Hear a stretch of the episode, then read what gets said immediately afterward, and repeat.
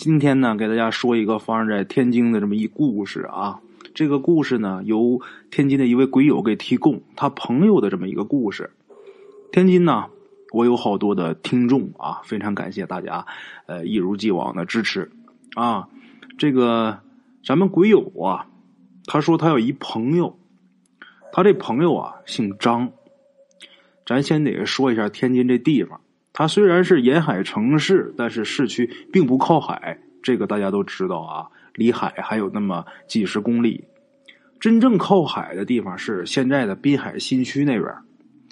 这个姓张的这个人呐，咱就管他叫小张吧。啊，小张呢，小的时候有一个滨海新区那边的一朋友，他这朋友嘛，就是他父母的同事啊。论辈分呢，他得管他这朋友叫叔叔。嗯，可是呢，他不叫叔叔，他只叫哥，啊，急了呢还管人家叫外号，就是玩的比较好啊。小张的父母是双职工，在一家大型国企工作啊。现在这个国企的效益还非常好啊。小张他们家呀，父母呢在单位边上住宿舍，从小小张就跟着父母一起住，幼儿园呢就在他们父母单位里边。所以每天呢，他不用父母管，自己呢吃完准备好的早点，穿上鞋，自己就去幼儿园了。啊，那么他这朋友呢，按理说他该叫叔叔。这位朋友啊，这位朋友姓黄，当年呢二十出头，刚工作，跟这个小张的父母啊在一个部门。他很喜欢小张，然后由于年轻嘛，又很喜欢逗啊，爱逗，所以呢。跟这个小张玩的很好，虽然他们两个是好朋友，但是年纪差的有点太大了啊。但是这个欺负小孩呢，又是一项很有乐趣的运动啊。所以小黄总喜欢把小张给逗哭。比如啊，出去玩的时候，玩累了、玩渴了，买汽水嘛，当然都是小黄花钱啊。他跟小张说：“哎，嗯，你喝我一口，我喝你一口，行不行？啊？”这个小张很高兴啊，那谁先来呀？这小黄说：“那你先来。”说完呢，这小张啊就用这个吸管喝一口小黄的汽水。那大家想，他小孩他能喝多少啊？轮到小黄喝小张呢，小黄很高兴啊，他是大人呐，他知道用鼻子换气儿，就这一口，差不多就把这一瓶汽水给喝没了。哎呀，小张那时候很实在啊。眼看着他一点一点把这汽水给喝光了，自己还眼泪汪汪的替小黄拿着这个瓶子，心想啊，他怎么这么能喝呀？哈哈，那总这么逗，有时候急了，这小张也上暴力手段，可是没有用啊，人家胳膊一夹，他就动不了了。后来呀，过了一段时间，他们两个又多了一个朋友，这人呢，三十来岁啊，一嘴的胡子。后来熟了以后啊，就都管他叫胡子啊，真名啊没人知道，他说过也没人记得。这人卖菜呀，物美价廉，所以大家都很喜欢买他的菜啊。这个人卖菜之余啊，跟小张、小黄玩的很好，关系最好的是小张。为什么？因为这个呃胡子也喜欢小张，他总说小张白白胖胖的，长得像哪吒啊。后来呢，还送了小张一套连环画，那连环画就是哪吒闹海啊，哪托闹海，哈哈，哪托是逗大家，其实正音呐应该按梵文那么念啊，哪吒。这个天津人呐对哪吒很有感情，为什么？因为传说哪吒闹海就是在天津嘛，天津现在还有一地名叫陈塘庄啊，据说呀这地方是当年哪吒的老家陈塘关。啊，后来呀，这个胡子跟小张玩的好，就说：“要么我收你做徒弟吧。”这小张他爸呀，还开玩笑呢，就说：“这卖菜还用学艺吗？”这胡子说：“我哪是教他卖菜呀，我教他怎么成哪吒。”啊，这小张他爸哈哈大笑，就以为开玩笑呢嘛。可是后来啊，经过一件事情啊，这小张的父母，包括他们的同事，都对胡子刮目相看。什么事儿？小张不知道，他父母也不说。但是小黄呢，给小张透露一点啊，透露了一点消息。挺恐怖的。怎么回事？就是他们单位啊某处闹鬼，然后被这胡子给摆平了。啊，这小张那时候小，一天迷迷糊糊的啊，看胡子跟以前一样，没什么区别啊。那别人都崇拜他，这单位的领导还专门请他吃过一回饭啊，跟他想请教什么东西。但是我觉着他还是那样啊。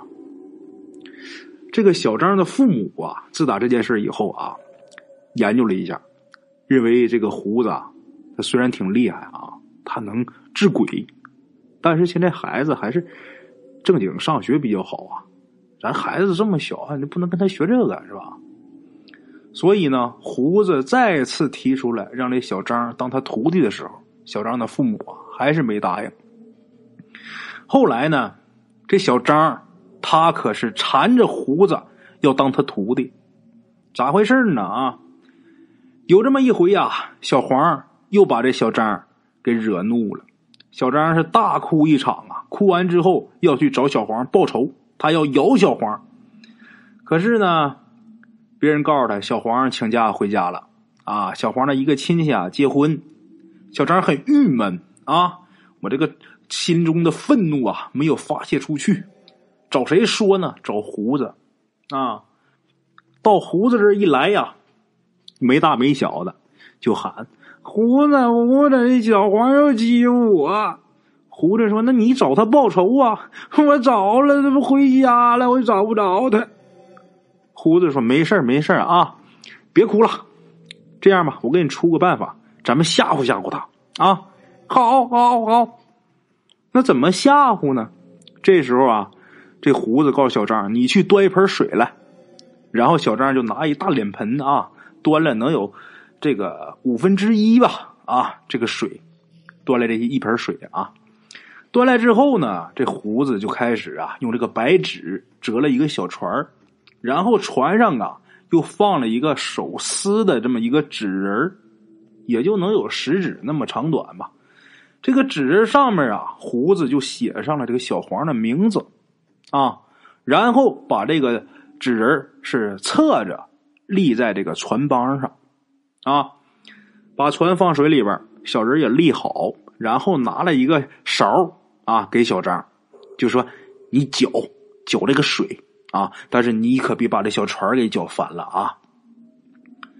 这纸人呢，他也没粘，他也没钉，就随便往这个船帮上一靠啊，这船怎么动？啊，也倒神奇，这纸人他都不倒。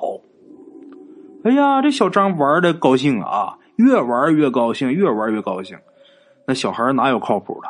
这一兴奋啊，这勺的动作大了一点，这船呐一下被撩飞起来了。这胡子在旁边盯着呢啊，赶紧把这个纸人和船接住。啊，这胡子接住之后，赶紧把船放盆里边放好，把这纸人也摆好，告诉小张：“你可别玩了。”把勺给要回来了，那 这小张呢也觉得出气了。为什么？因为这个小黄的纸人掉水里了吗？再说这小孩哪有什么深仇大恨呢？玩高兴了，他就不记得之前的事了啊！生气的事就忘一边去。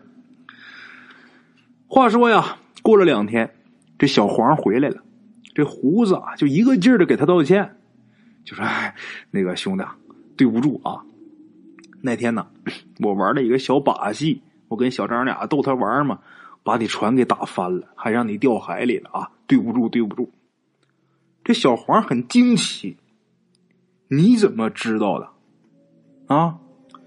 那天呢，我回去，我亲戚结完婚呢，我就跟我哥出海，咱哥俩在海上，不知道怎么，本来风平浪静的海面，忽然间巨浪滔天呐，也不知道怎么回事，这船好像被什么东西给打了一下。整个就飞起来了，你说也怪啊！你说咱们家那虽说是木船，但是那得有多大劲儿才能把这船给打飞的离开海面呢？哎呀，我也从船上掉下来了，紧跟着呀，我又被一个浪头又给打回到船上去了，把我哥吓坏了，以为我这不死也得残疾呀！我上船以后啊，很快这风浪啊就平静了，我也没受什么伤。可是啊，当天海上。我们回去也问别人，那个出船的不管我们一家啊，问别的人，别的船都说没有感受到什么大风浪，啊，哎呀，奇怪，原来是你弄的，好嘛，胡子，有两下子。那你说怎么弄吧？你这把我弄海里去了。这时候胡子笑了笑啊，捡点新鲜的菜给小黄，也就这事儿也就过去了啊。这个胡子露这一手被传开了之后，大伙都觉得他很厉害啊啊！小张他爸呢也是拎着礼物来找胡子了，来找胡子干嘛？可不是想让胡子收他儿子当徒弟。他跟这胡子说呀：“说知道你厉害呀啊，但是。”现在都是独生子女，我舍不得孩子出家呀。胡子说：“你严重了，做我徒弟啊，不用出家，娶媳妇吃肉随便啊。但是呢，每隔多少年得做多少件好事小张他爸呀，这时候还是比较纠结啊。这胡子也安慰他，就说呀：“嗨，天理人情，你们做家长的不同意，我肯定不能硬收徒弟，你放心吧。”啊，胡子这人平时啊为人很好，小张他爸就相信他啊，他不可能把我孩子给拐上偏门邪道了啊，就让他好好上学就得了。又过了一段时间，这胡子找到他们家来了，跟小张他爸就说呀：“我得回去了。”啊，这时候小张他爸觉得有点可惜，因为胡子说要回老家啊。这个以后能不能见着不一定。小张他爸呀就问胡子，就说：“那以后还能见面吗？那我们要是找你得怎么找啊？”这胡子说：“不用找我啊，孩子叠碎的时候，重叠的叠啊，各位叠岁就是指十十一岁、二十二岁、三十三岁这样，以此类推啊。孩子叠岁的时候，我会来。”他要是愿意拜师，你们家长也同意，我就收，啊。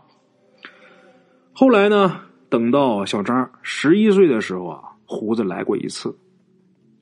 这回啊，他父母都觉得干啥都得是等上完学再说，啊。二十二的时候呢，又来一次。这时候小张正在上大学，肯定是不能当他徒弟了。等三十三岁的时候，小张还没有女朋友呢。他父母觉得呀，虽然胡子说可以娶妻生子，但是到底还是生了孩子以后再说的好啊。胡子呢，他倒是没什么太大的变化，这么多年呢，虽然这个样子啊比以前苍老了不少，但是还挺爱逗的啊。就说你们呐，你们家长可真是谨慎啊！你们活生生把一小哪吒给养成了一条大汉，现在你们还不同意？好嘛，得了，我等四十四岁我再来，啊！好了啊，各位老铁们，这是今天给大家带来的故事啊，咱们明天同一时间不见不散。